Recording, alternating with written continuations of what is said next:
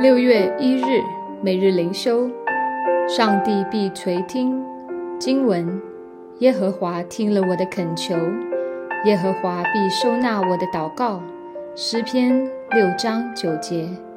以上所说的是我亲身经验，我可以向你保证，上帝是真活的上帝。好多次，他以奇妙的方式回答我的祷告。是的，他总是垂听我恳求。不会转耳不听，他的名是应当称颂的。然后呢，肯定的，活在诗篇作者信心中的应许，也是属于我的。让我紧紧抓住这应许，上帝必收纳我的祷告。想想呐，慈爱的上帝必在他认为最合适的时刻，以他的方式回答我们的祈求。我在上帝面前陈明我的心愿。上帝就侧耳倾听，全神贯注收纳我的祷告，而我的仇敌只会嘲笑我哭求的眼泪。对一个罪人而言，这是多么大的恩典！当我接受这位创造天地的主，他就为他儿子之名的缘故垂听我的祷告。耶稣的名是何等宝贵！借着他的名，我们的祷告可以上达天庭。主啊！教导我怎样祷告，因为你正在垂听。四不真信心的支票部。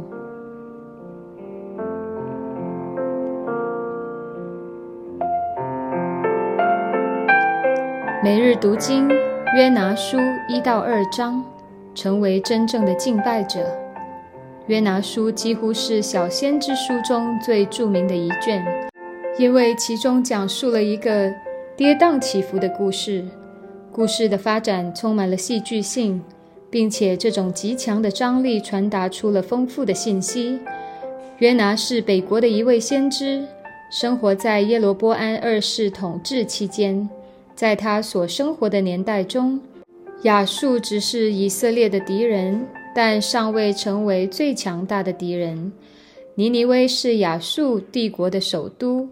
是一座在上帝眼中充满了各种罪恶的外邦都城，但正是这样的一座大城，在本书中却成为了一座蒙恩的城市。这座城的人在约拿的呼吁下悔改，上帝的怜悯与恩典临到尼尼微。约拿书的特别之处在于。他记载了上帝派遣一位以色列先知亲自去外邦国家，向外邦人传讲上帝的信息。这一点在先知书中是唯一，因此本书的主题非常鲜明，就是要阐明耶和华上帝有无尽的怜悯和恩慈。他不仅怜悯他所拣选的百姓，他对于外邦人也有同样的心意。他终极的心意乃是在全地，他的救恩最终要临到外邦人，使万国万邦都向他屈膝跪拜，承认他是他们的主，他们的神。乍一看，约拿书是一卷上帝如何怜悯尼尼微人的书卷，但其实本书同样也是一卷上帝如何怜悯约拿的书。整卷约拿书虽然只有短短四章。但其中却出现多次强烈且极具讽刺性的对比。与此同时，约拿书像一面镜子，以至于我们每一个信主多年的信徒，都在这卷书面前不可否认地看见个人老我生命中的影子。没有人能够在约拿书面前坦然站立，因为书中的约拿总是以一种顺理成章，同时却也极其悖逆的方式。做出各种决定和反应，在第一到二章里，这种强烈且讽刺的对比出现在那艘开往他施的船上。作为北国的先知，约拿对于上帝的吩咐，他前往亚述国京城尼尼微传讲审判信息这一使命极其不满。他不甘愿顺服上帝，有多重原因。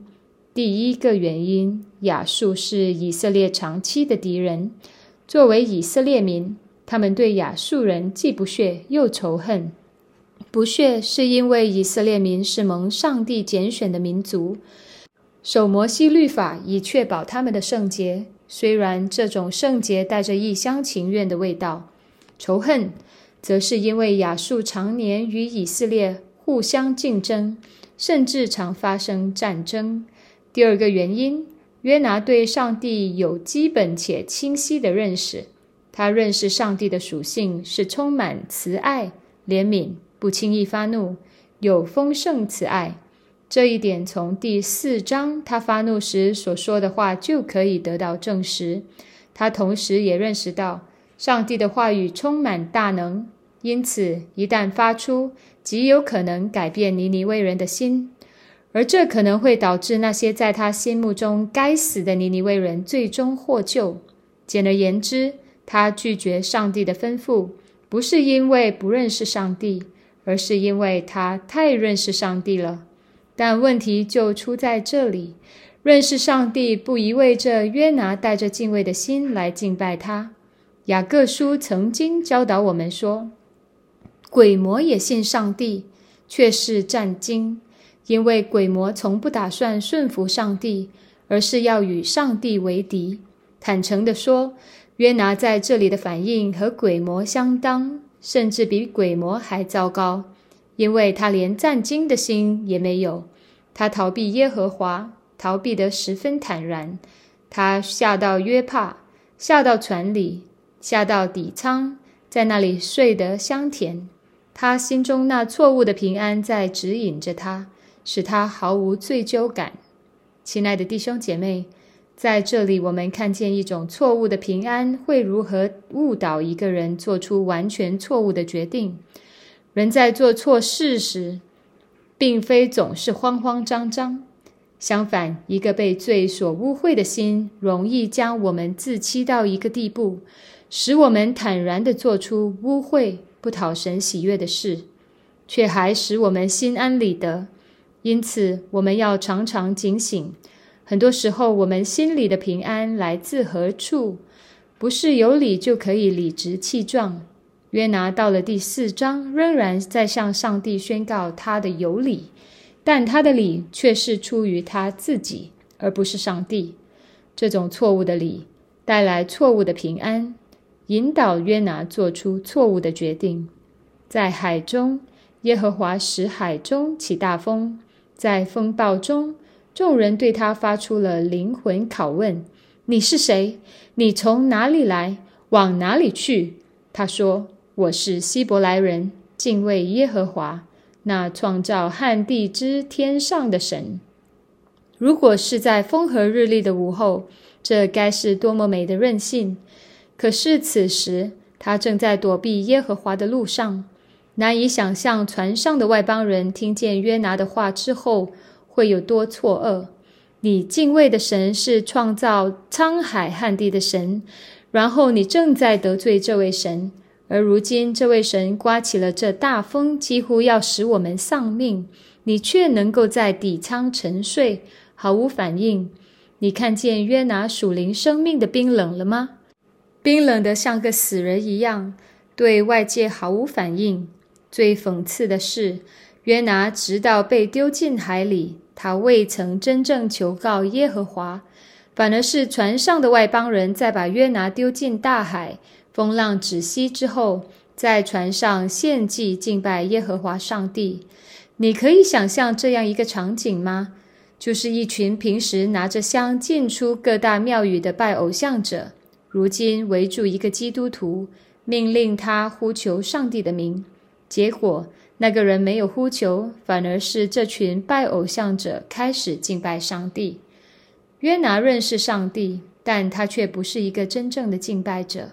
求主怜悯我们，因为很多时候我们说“我敬畏耶和华”，一章第九节这句话的时候，和约拿非常相似。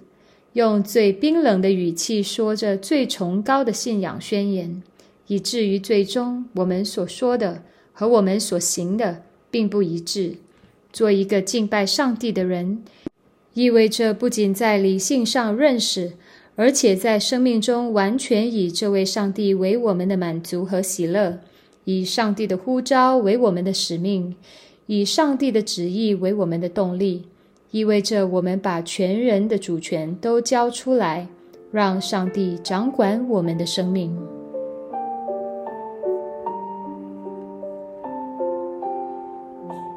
反思与祷告：第一，一个真正的敬拜者的生命应该是什么样的？在哪些时候，我们容易在嘴上说着“我敬畏耶和华”，但是说的一套，做的却是另外一套？第二，在嘴上说着“我敬畏耶和华”，却在具体实践中做出完全背离这一任性的事。这个现象是否也存在于今天的教会中？为什么教会也容易落入这一陷阱？教会应该如何避免落入这样的最终？